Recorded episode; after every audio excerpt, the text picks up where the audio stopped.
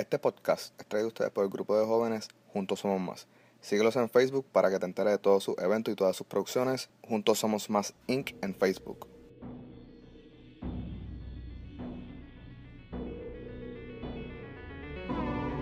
¿Qué es la que hay? Saludos mi gente y bienvenidos a otro nuevo episodio del momento de el único podcast de True Crime en español y el único podcast nominado a tres, en tres diferentes categorías a unos Latin Podcast Award 2018 que pronto les voy a estar diciendo la fecha en la cual va a estar eh, al aire la ceremonia de premiaciones que ya me dijeron que es entre el 15 de septiembre al 15 de octubre. Eso es algo que voy a estar bien pendiente porque si de hecho ganamos en alguna en algún tipo de categoría, eso es algo que lo voy a dejar saber bien rápido porque eso va a ser como que algo súper súper surreal. Y a mí no me gusta usar la palabra surreal, pero eh, esto es como que esto fue como un como yo siempre digo, esto fue como un experimento que que resultó ser un palo que a todo el mundo le gustó, pues por eso sería algo bien surreal llevarme un tipo de, reconocimiento por eso.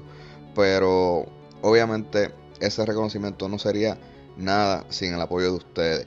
Y hablando del apoyo, eh, yo siempre soy bien freak de chequear los analíticos del podcast y ver en los países que se está escuchando. Y para mi sorpresa, este viernes, este, yo estuve, este viernes estuve leyendo los analíticos y el episodio más oído eh, siempre va a ser el episodio número uno. No sé por qué. Es uno de mis favoritos, pero no... Es uno de mis favoritos porque siempre me gustó el caso. Pero eh, yo siento que la escritura se, pudo haber hecho mejor trabajo. Obviamente fue el piloto. Eh, yo creo que, que ese episodio se se debe mejorar en el futuro. Pero anyway, es el, episodio más escuchado. Ese fue el episodio número uno. Vamos por 25 episodios.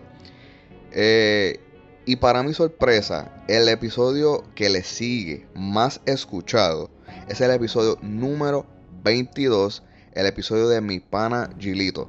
Para mí fue una sorpresa, honestamente, porque yo pienso que hay episodios que a la gente le iba a sorprender más la historia que el de mi pana Gilito. Eso no significa que el de mi pana Gilito no me haya gustado. A mí me encantó esa historia. Eh, pero me sorprendí bien brutal, ¿sabes? Me quedé como que ya entré, ¿sabes? Este es el segundo episodio más escuchado. Eh, porque usualmente cuando uno comienza a escuchar algo, empieza desde el comienzo y después brinca según la, lo que le interesa de los casos. Pero, ¿sabes? El de mi pana Gilito, el episodio número 22, está ahí, ahí compitiendo con el episodio número 1. Eso está súper brutal. Quería dejarle saber eso, que, me di cuenta de eso y, de verdad me voló la cabeza ese dato. Eh, bienvenido a todas las personas que están escuchando este, este podcast por primera vez. Eh, lo primero que les voy a decir es que este podcast no hablamos nada, nada, pero nada sensible. Y este episodio va a ser mucho peor. So, mucha discreción con este episodio. Eh, de verdad que las descripciones que voy a dar hoy son bien fuertes, son bien malas. Eh, como les, les, dije la semana pasada, esto va a empeorar. So, si tú estás más que bien con eso, eres más que bienvenido a quedarte. Pero primero tienes que ir a la parte de abajo, al rating review y darle 5 estrellas al podcast, ¿ok? So, mi gente, hacemos la bienvenida a esta secuela, a esta eh, épica conclusión de la parte número 2 del episodio de Richard Ramírez, The Night Stalker. ¡Wow! Mi gente, a todos los que me escuchan, a todos los que me conocen personalmente, muchas gracias. De verdad que un montón de personas me escribieron como que, ¿por qué hiciste esto? ¿Por qué dos partes? Eh, era, iba a ser un episodio bien cargado si lo hacían uno. Iba a ser un episodio muy largo si lo hacían uno. Eh, yo, honestamente, se iban a perder información, ¿sabes? Se les iba a olvidar lo que hizo este tipo en la parte 1 eh, perdón, al, comienzo y cómo terminó. So, a mí me gusta ser bastante detallista en, en las muertes y no, es, y, no, es, por mofarme de eso, pero me, me gusta resaltar el realismo de esa muerte para que las personas que lo escuchan digan, puñeta, esto de verdad pasó, ¿sabes? Esto no no una película, una serie, esto de verdad pasó. Personas así eh, vivieron cerca de nosotros y no nosotros nunca supimos que estaban al lado de nosotros. So, por ese tipo de detalles es que a mí me gusta resaltar este, todo ese tipo de, las escenas del crimen. Richard Ramírez, honestamente, como les dije en el episodio anterior, en esta parte empeora. So, si ustedes creían que eso se iba a quedar así, se equivocaron completamente. Vamos a empeorar. So, prepárense, mi gente, ¿ok? So, vamos a darle comienzo a este a esta épica conclusión que yo les aseguro que a pesar de todo, de la manera en que termina esta historia, ustedes de verdad se van a quedar asombrados porque yo mm, a mí me voló la cabeza de la manera en que esta historia termina, ¿ok?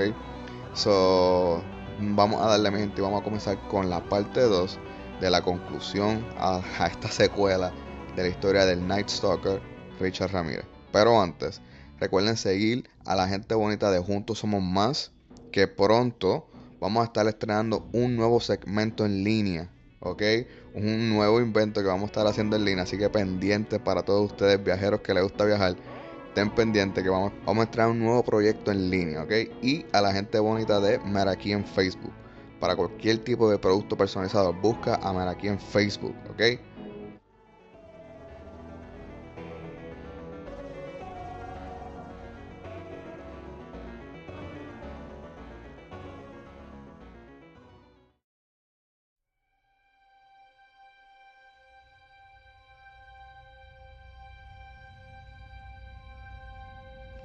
Ok, en el último episodio, donde dejamos a Richard Ramírez, tenemos un total en aquel momento de 8 víctimas.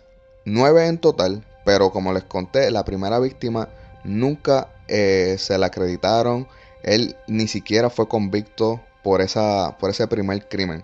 So, honestamente tenemos 9 víctimas, pero por orden cronológico y por orden de, también de sus confesiones, So, tenemos nueve, pero ante la prensa y, y ante, ante la prensa, ante la policía y ante, y ante la ciudad de Los Ángeles, tenemos ocho víctimas y un serial killer que tiene a la ciudad de Los Ángeles en total pánico. Cabe mencionar que la ciudad de Los Ángeles, eh, yo nunca he ido a Los Ángeles y saludo a un buen amigo que tengo en la ciudad de Los Ángeles. Eh, la ciudad de Los Ángeles es una de las ciudades más grandes del mundo y que una sola persona tenga el poder o tenga la, the audacity, ¿sabes? Tenga de verdad la babilla de traer una ciudad y una de las ciudades más poderosas y más grandes del mundo a sus rodillas, tenerla en completo temor, eh, es de verdad algo que nadie se hubiese imaginado, ¿ok? La última muerte donde dejamos a Richard fue en el caso del crimen de Mabel Bell, o como le decían, Mabel, Mabel, y de su hermana Florence, donde vimos que Richard obviamente volvió a escalar y trajo el elemento de tortura física. Y digo tortura física porque para mí, un hombre que se esconde en lo oscuro de tu casa y le invada, y yo he mencionado mil veces, eh, pasado episodio, que a mí en lo personal, a mí Anthony, a mí me aterroriza pensar que alguien invada mi casa. Ese home invasion nocturno o de día inclusive, a mí eso me aterroriza porque mi casa es mi fuerte, es mi es mi, mi safe zone, es mi, mi, mi hábitat de seguridad. Y pensar solamente que alguien entra con intención de hacer daño, a mí en lo personal me caga completo. O sea, a mí eso me aterroriza. So, eso ya para mí, como les digo, me aterroriza. Ya para eso, para mí, eso es tortura psicológica. Para mí. So, además de eso, eh, están los escalamientos de tortura que Richard comenzó a dejar símbolos satánicos por toda la casa de Mabel y de Florence. So, recuerden que les hablé del Berserker Mode en el episodio 10. Para los que no han escuchado el episodio 10, yo di una breve, no una breve, di una amplia descripción de todo el comportamiento y las categorías de los asesinos en serie. So, el Berserker Mode de los asesinos en serie, Richard parecía estar en un Berserker Mode permanente. Berserker Mode, para los que no han escuchado, es cuando estas personas se, se, se vuelven muy adictos al, al, poder, a la adrenalina de, de estar asesinando y lo tienen que hacer frecuentemente. Pero al hacerlo frecuentemente se vuelven despistados, comienzan a dejar huellas, comienzan a, a, olvidar eh, las herramientas que usan para llevar a cabo su, su, sus crímenes, eh, dejan, dejan, dejan testigos, ¿sabes? Ese es lo que, esos, esas, esas descripciones de estas personas es lo que entra dentro del Berserker Mode, ¿ok? So, este hombre parecía estar en un Berserker Mode permanente porque como les dije en el episodio anterior, había muertes, habían dos muertes en un día, había muertes tres días después, había muertes una semana después. So, eso es otra de las razones por las cuales vuelvo y pongo a Richard fuera de Bondi, fuera de Gacy, que lo hacían una vez cada tres meses, algo así, ¿ok?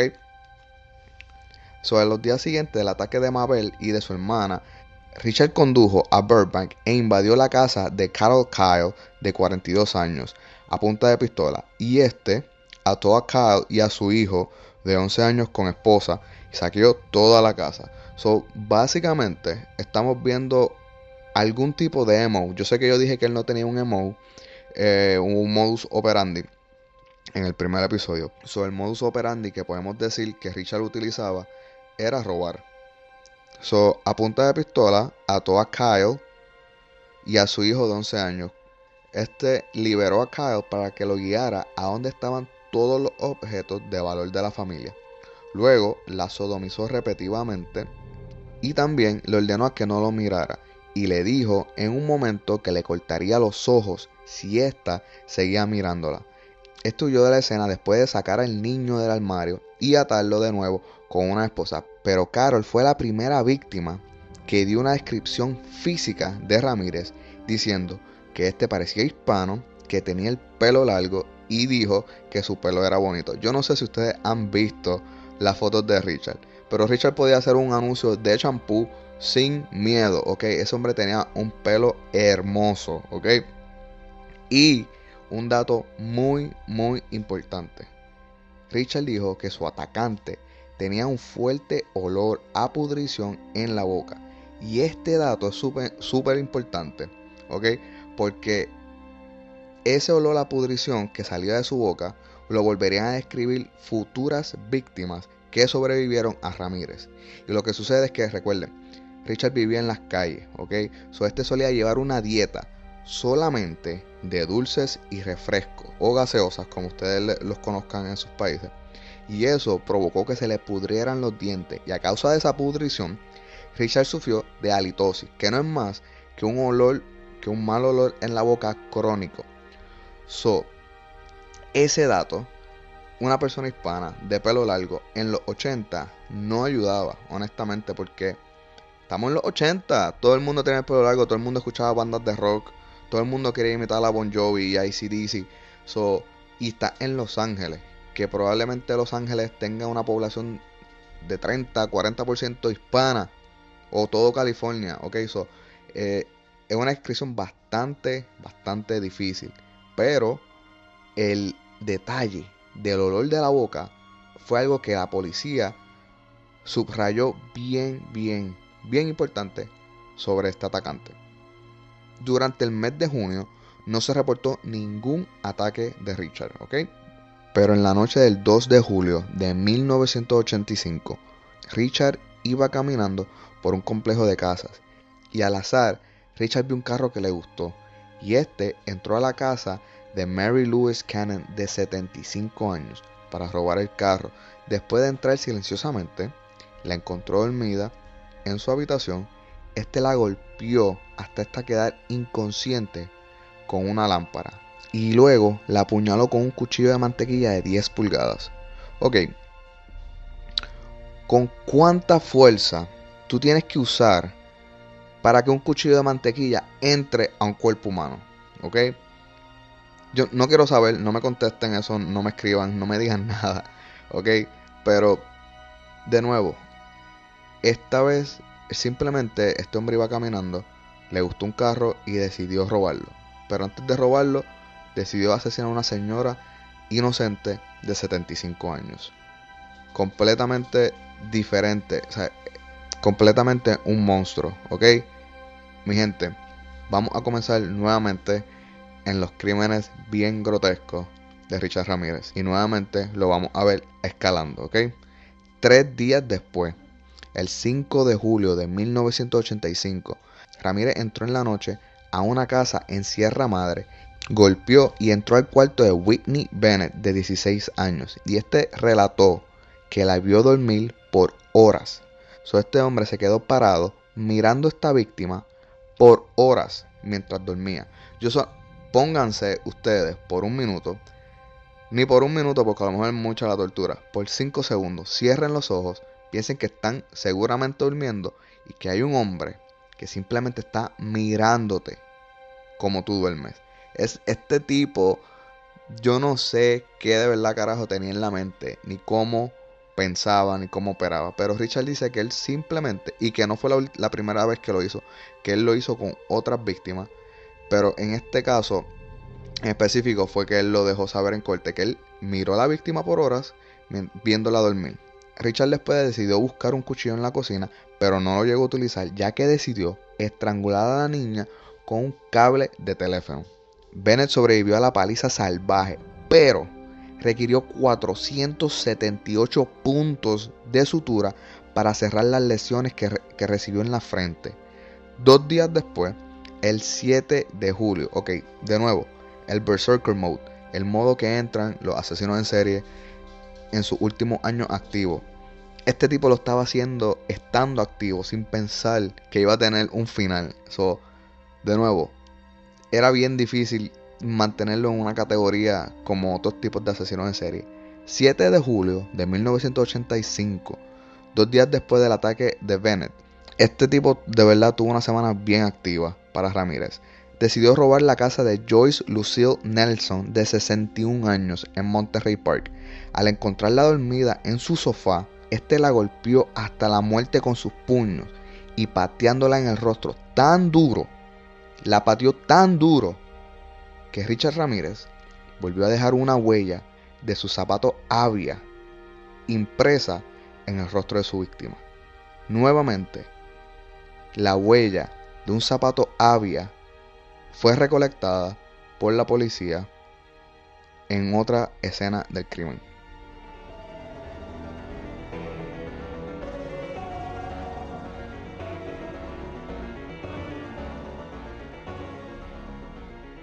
dos días antes, una niña de 16 años.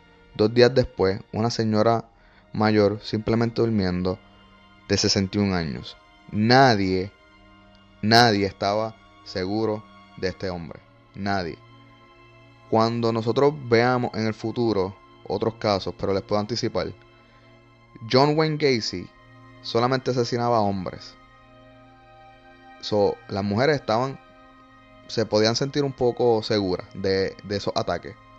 Son of Sam, solamente mujeres con el cabello corto y marrón, si no me equivoco. So, las rubias se podían sentir un poco seguras. Dahmer, solamente homosexuales eh, asiáticos, filipinos para ser exacto. No había nadie seguro de Ramírez, ¿sabe? 16 años, 9 años, 81 años, hombres, mujeres. No había, ¿sabes? No había escapatoria de este tipo. Por, por eso repito, yo lo pongo a él como una de las personas más peligrosas, ¿ok? Hitler, los judíos, ¿sabes? Cualquier americano no, se tenía que preocupar, pero puñeta, este hombre no había escapatoria de él, ¿ok? So, después de recorrer dos vecindarios, este regresó a Monterrey Park y eligió la casa de Sophie Dickman de 63 años. Ramírez asaltó y esposó a Dickman a punta de pistola. Intentó violarla y le robó su joya. Cuando ella le juró que, que había tomado todo lo valioso, él le dijo que no le haría más daño si jurara su amor a Satanás.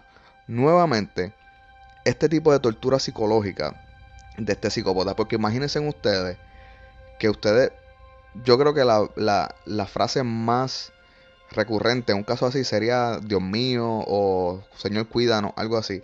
Y que la persona que te está atacando te diga que le jures amor a Satanás.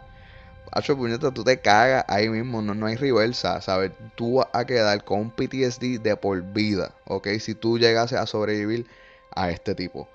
El, el, el estrés postraumático de este ataque va a ser de por vida, ¿ok? El 20 de julio de 1985, Ramírez compró un machete y antes de conducir a Glendale, él eligió una casa. Nuevamente eligió Ini Mini Mini Mo. ¿Sabe? Este hombre está, eh, Mares de dos pingües, al azar, eligiendo sus víctimas. Lila Keening, no sé si lo pronuncié bien y me disculpan, de 66, de 66 años, y su marido Maxon, de 68. Este entró a la habitación mientras la pareja dormía y los cortó con el machete. Y luego que los mató, con dos disparos en la cabeza, con la misma pistola 22, luego mutiló sus cuerpos con el machete antes de robar los objetos valiosos de la casa. So, de nuevo, elementos nuevos, básicamente elementos nuevos de tortura psicológica y física, elementos nuevos para, para su asesinato. Este hombre sigue, sigue, sigue escalando. Eh, después de robar los artículos de la residencia de los Kneeling, este condujo hasta Sun Valley aproximadamente a las 4 y 15 am, el mismo día. ¿Ok? Y entró a la casa de la familia Kovonath, ¿ok? Un poco difícil, creo que son. yo creo que esta es la familia eh, india que el asesinó, ¿ok? So Richard asesinó a Chinaron Kanovanath al dispararle mientras el hombre estaba dormido con la misma pistola, matándolo instantáneamente. Luego violó repetidamente a Somkin, la esposa, golpeándola y sodomizándola, ¿ok? So, este ató al hijo de 8 años de la pareja y lo violó con un pote de aceite de bebé. Luego de la violación, lo llevó por toda la casa para revelar la ubicación de los artículos valiosos y aquí nuevamente le exigió a, le exigió a Somkin, eh, la madre de la familia, que jurara a Satanás que no le estaba ocultando dinero. Ok. So. Ya, déjame coger un respiro. So. Violó a un niño de 8 años con un pote de aceite de bebé. Y le pidió al niño que le revelara dónde estaban los artículos de valor de la casa. ¿Qué sabe un niño de 8 años qué tiene y qué no tiene valor. ¿Ok? Obviamente, eh, la capacidad de este hombre es tan mediocre, es tan pobre, que le está pidiendo un niño, después de violarlo, de la forma más animal y grotesca, que le... Y si yo le digo a mi hija, ¿dónde están los objetos de valor? Ella me va a mirar completamente con una cara que no va a entender qué carajo yo le estoy explicando. ¿Ok? este cabrón le, pidió, le, pidió a un niño de 8 años, después de joderle la vida por completo, después de asesinar a su padre y joderle la vida por completa, que, le, que lo llevara por toda la casa para que, para que le, le dijera dónde estaban los artículos de valor de la casa. Y luego a la madre le dice que jure amor a Satanás, que ella no le estaba ocultando dinero. So aquí, luego de eso, se marchó de la casa. En esa noche, de verdad murieron las tres personas. De verdad, la inocencia de ese niño murió, la tranquilidad y, y la confianza de esa señora murió y lamentablemente también murió el, el padre de la familia, ¿ok? So aquí en este momento tenemos 15 víctimas, ¿ok? Ya, ya el cabrón escaló a 15 a dos dígitos. Son los últimos crímenes, honestamente, yo los voy a pasar porque el, el MO es el mismo. Estoquea la casa, entra, le dispara al esposo o al hombre, viola a la mujer o a los niños o a ambos, le roba algún objeto de valor y los obliga a jurar amor al diablo. Para continuar, la tortura psicológica, ¿ok? En este tiempo de la historia, la prensa enloqueció por completamente. las ventas de armas en la ciudad de Los Ángeles aumentaron de manera drástica, al igual que las ventas de sistemas alarma y algo bien importante que yo nunca había visto en alguna historia de asesinos en serie, los perros guardianes. También aumentó la venta de los perros guardianes, ¿ok? A pesar de ser un verano en la ciudad, nadie, pero nadie, y enfatizo, nadie, se atrevía a dejar una ventana o una puerta abierta por medio que el asesino en serie más notorio y maligno encontrara una entrada a su hogar, ¿ok? So, en este momento, la policía más o menos ya tiene una idea de quién están buscando, pero nuevamente hay víctimas que no recuerdan nada por los golpes, pero la descripción del pelo largo y del mal olor en la boca y las características de que era una persona hispana era recurrente en algunas de las víctimas que sí recordaron a su atacante. Pero como les dije anteriormente, estamos en la ciudad de Los Ángeles, una ciudad masivamente grande, ¿ok? Y la población, honestamente, no me sé el número, pero me imagino que un, un, por ciento alto va a tener un tipo de característica hispana, ¿ok? En este momento, Richard encontró lo que tanto deseaba. Y eso era un nombre que a él le gustara, ¿ok? Y después del ataque, de su último ataque, que es la familia Abowath, donde el ataque fue similar a los otros, entró, le disparó al hombre, violó a la madre, ató a uno de los niños y lo llevó por toda la casa a que le indicara dónde estaban los artículos de valor. A la madre y al menor los hizo jurar su amor al diablo para no lastimarlos, pero Richard volvió a aterrorizar a la madre en uno de esos momentos. Y en ese momento en que Richard se descuidó, el menor escapó y pudo pedir ayuda a sus vecinos. Ese nene tienes que tener los cojones del side de una bola de baloncesto, de verdad. Luego de ese ataque, Richard fue conocido ante el mundo y orgullosamente aceptó el nombre que la prensa le dio como The Night Stalker. Y eso era lo único que este hombre quería. Lo único, ¿sabes? Eso fue exactamente como cuando Leonardo DiCaprio aceptó su Oscar. Eso era lo único que le faltaba. Y en mi opinión, Richard Ramírez tiene el mejor nombre de todos los asesinos en serie. ¿Sabes? The Night Stalker. En toda la historia de todos ellos, para mí, él tiene el nombre más cabrón de todos ellos.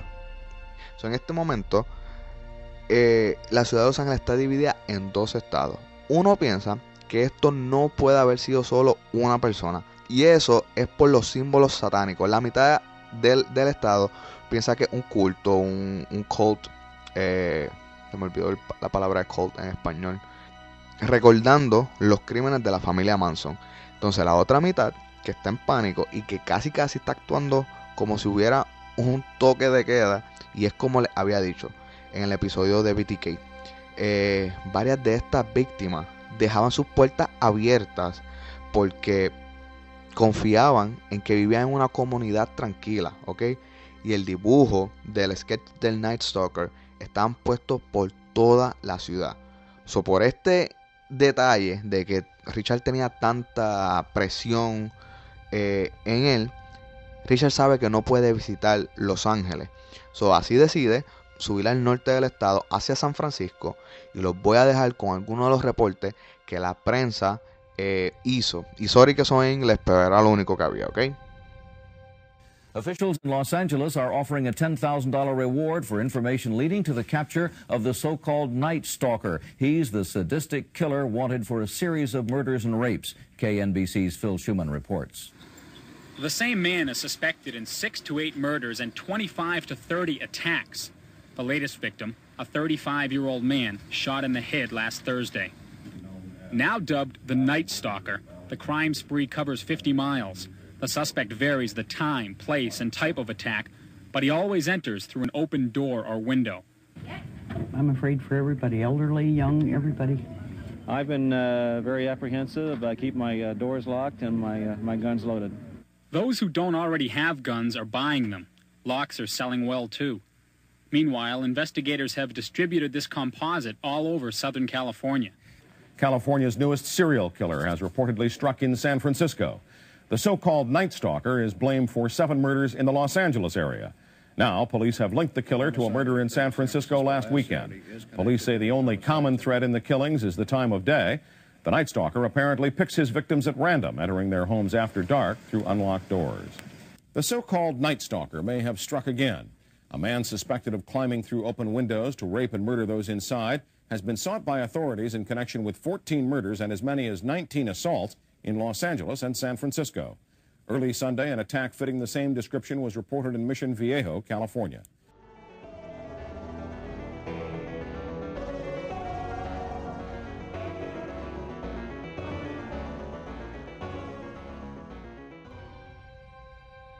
So, en San Francisco, el 18 de agosto de 1985, Ramírez regresó a la casa de Peter y Barbara Pan. Sí, el tipo se llamaba Peter Pan, ¿ok? Peter, de 66 años, murió mientras dormía de un disparo en la 100 con una pistola calibre 25. So, aquí Richard cambió la pistola porque en los primeros ataques él siempre cargaba una pistola calibre 22 y las otras cosas que, usaba, cuchillos, cosas así, martillos, eh, él las encontraba en la misma casa. Solamente en dos crímenes llevó el machete y llevó la esposa, pero siempre, siempre algún tipo de arma o pistola él llevaba con él. So, aquí cambió una 22, ¿ok? Bárbara, de 62 años, fue golpeada y violada sexualmente antes de recibir un disparo en la cabeza y fue dejada por muerta en la escena. En la escena del crimen, Ramírez usó otro lápiz labial para dibujar un pentagrama y la frase Jack the Knife en la pared del dormitorio. So, después de eso, se reporta que regresó a Los Ángeles, donde The Night Stalker iba a hacer su último ataque, y esto fue en la casa de Bill Carnes, de 32 años, y su prometida Inés Erickson, de 29. Este entró por la puerta trasera. Ramírez encontró la habitación de la pareja donde dormía. Cuando retiró su pistola calibre 25, le disparó a Carnes tres veces en la cabeza antes de devolver su atención a Erickson. Ramírez le dijo a la mujer que él era The Night Stalker y lo obligó a jurar su amor a Satanás nuevamente. Cuando la golpeó con sus puños, la ató con unas colbatas que encontró en el armario. Después de robar lo que pudo encontrar, arrastró a Erickson a la otra habitación para violarla y sodomizarla nuevamente. Luego exigió efectivo y más joyas, lo que, a lo que Erickson le dijo que no había más. Antes de dejar la casa, Ramírez se volteó y le dijo a Inés Erickson, diles, y cito, diles que The Night Stalker estaba aquí. Erickson se desató y fue a la casa de su vecino a buscar ayuda para su novio que estaba gravemente herido. Los cirujanos pudieron quitar dos balas de su cabeza y sobrevivió a su herida. Erickson pudo dar una descripción detallada del asaltante a los investigadores y la policía pudo obtener una huella en la casa y con la descripción física y con una de las huellas que pudieron levantar de ese crimen, la policía pudo someter la huella a una base de datos donde pudo identificar positivamente que esta huella pertenecían a Richard Muñoz Ramírez, quien fue descrito como un vagabundo de Texas. So, cuando la policía somete la huella que fue eh, que fue que pudieron levantar de ese crimen, la someten a, este, a esta base de datos. Y Richard, con todos los crímenes que hizo en Los Ángeles, no dio ningún, no dio positivo a ninguno, no dio alerta a ninguno, dio a su crimen de cuando tenía 15 años que fue arrestado en Texas, ¿ok? So, so, con una larga lista de antecedentes penales que incluía muchos arrestos por tráfico y violaciones ilegales de droga, los oficiales pudieron liberar una foto y una orden de arresto. Y The Night Stalker, ante la prensa y ante Los Ángeles, finalmente tuvo una cara, ¿ok? En la conferencia de prensa de la policía se anunció Sabemos quién es, y cito, sabemos quién es usted ahora, y pronto todos los demás lo harán. No habrá ningún lugar donde no se pueda esconderse. esto obligó a Richard a tomarse unas vacaciones. Ese 30 de agosto, día del cumpleaños de mi mejor amigo, el de 1985, Richard tomó un autobús a Tucson, Arizona, para visitar a sus hermanos, sin saber que se había convertido en historia principal. Prácticamente todos, todos los periódicos principales y programas de noticias estaban hablando de él de vuelta en el estado de California. Y este, en un autobús hacia Arizona, no tenía un carajo de idea lo que había dejado atrás, ¿ok? Este no pudo ver a su hermano. Se regresó a Los Ángeles a primera hora de la mañana del 31 de agosto.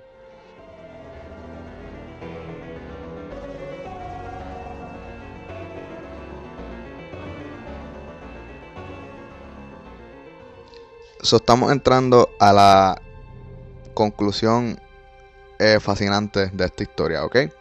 So, Richard de camino a Los Ángeles pasó por unos oficiales que vigilaban el terminal de autobuses con la esperanza de atrapar al asesino. Y esto puso a Richard en alerta y decidió entrar a una tiendita o un estilo bodega de, en el este de Los Ángeles. Y como una escena de película, Richard entró buscando algo que comer en la tienda sin percatarse que su cara estaba en todos los periódicos de esa tienda.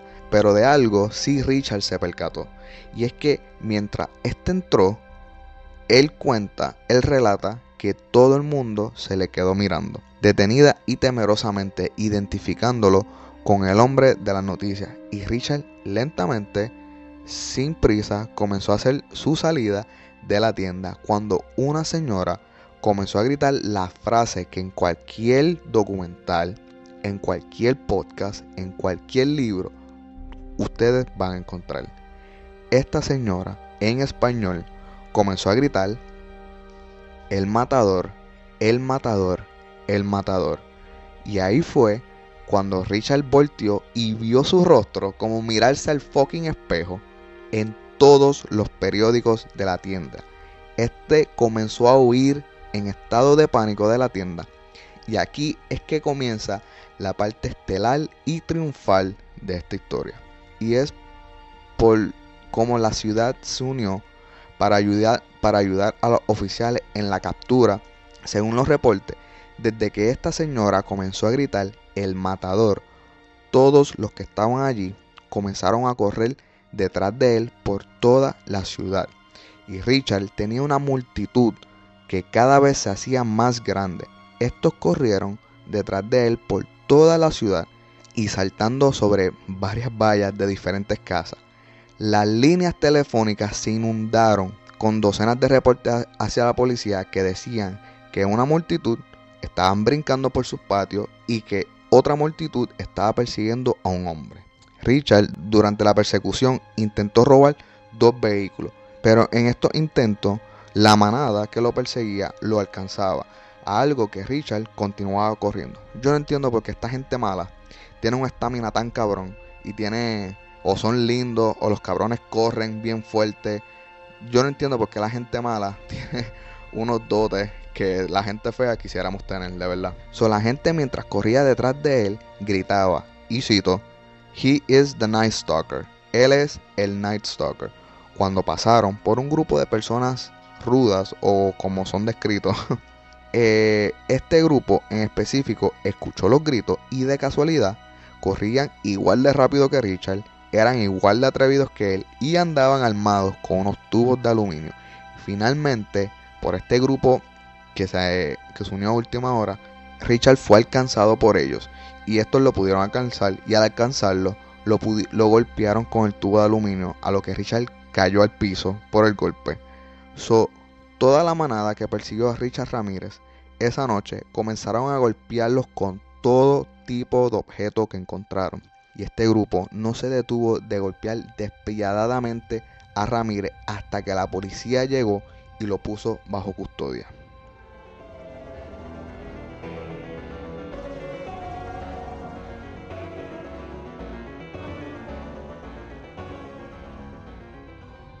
So, Richard Ramírez, con solo 25 años de edad, fue puesto bajo arresto por fin por la ciudad de Los Ángeles.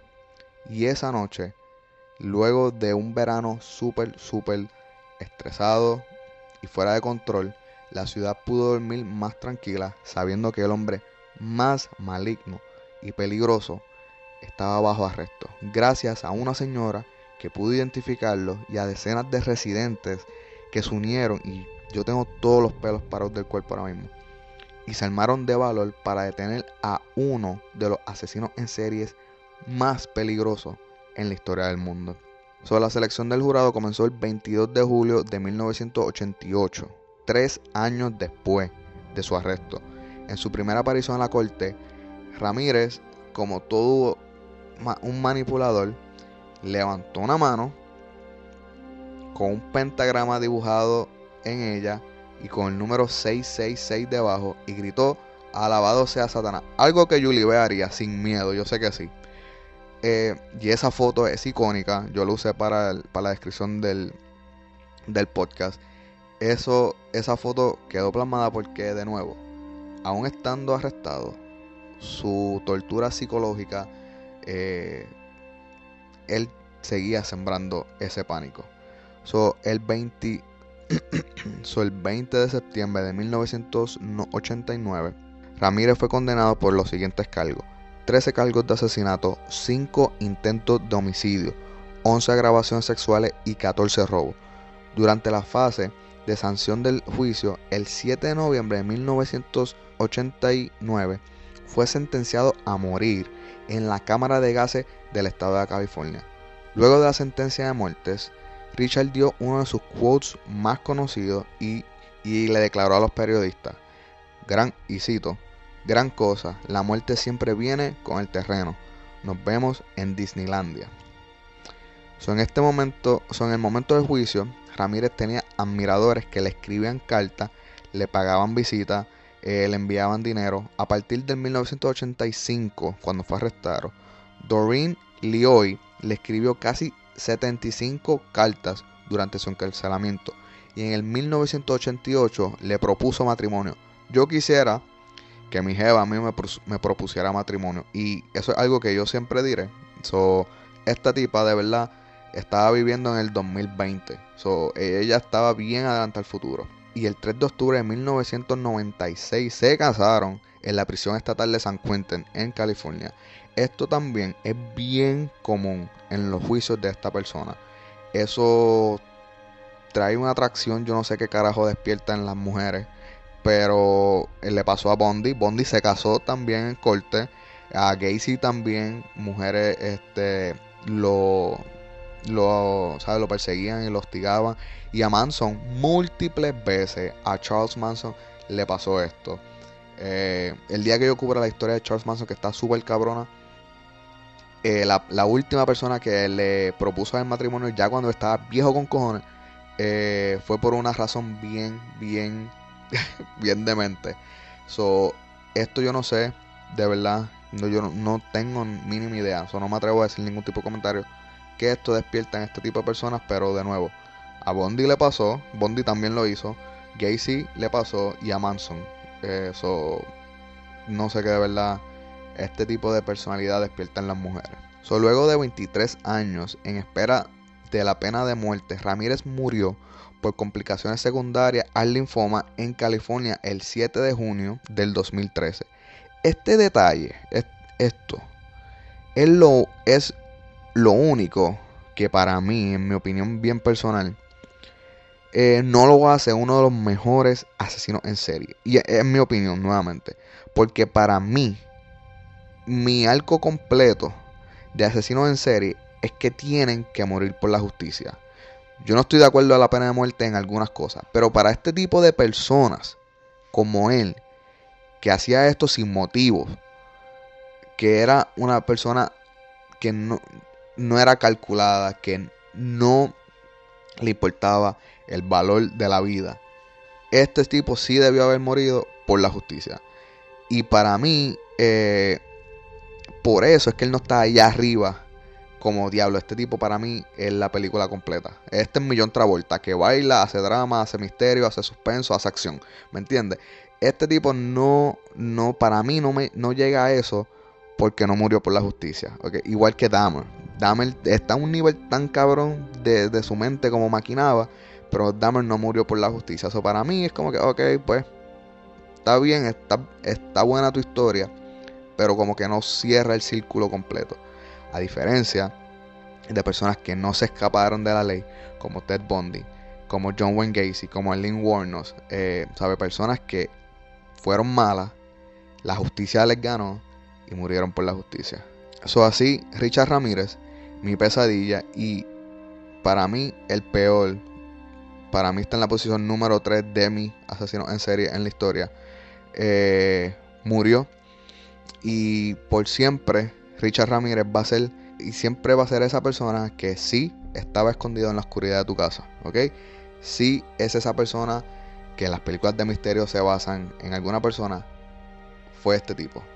So, Richard Ramírez simplemente nació para hacer daño. Nadie me va, nadie me va a decir a mí lo contrario. Eh, Richard Ramírez es ese tipo de persona que te puede arruinar el día sin ningún tipo de motivo, sin razones, simplemente porque él sentía la necesidad de hacerlo.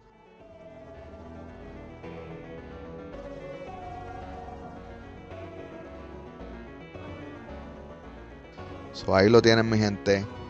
La historia, la conclusión a la segunda parte de la historia de uno de los peores de este mundo, Richard Ramírez, The Night Stalker. Y de nuevo, este tipo es mi pesadilla. Eh, ya está superada. Ya, ya cuando me levanto en la mañana, no pienso que, que hay alguien esperando sorprenderme y gritarme. So, eh, ahora yo le paso esas pesadillas a ustedes. Mi gente, espero que les haya gustado. Eh, espero que se hayan disfrutado. Espero que hayan conocido una de las historias más grotescas de la, de la vida, ¿ok? So, por favor, cierren sus puertas, no confíen en nadie y recuerden, siempre es quien menos tú piensas que es. Nos vemos la semana que viene en otro nuevo episodio de Al Momento de.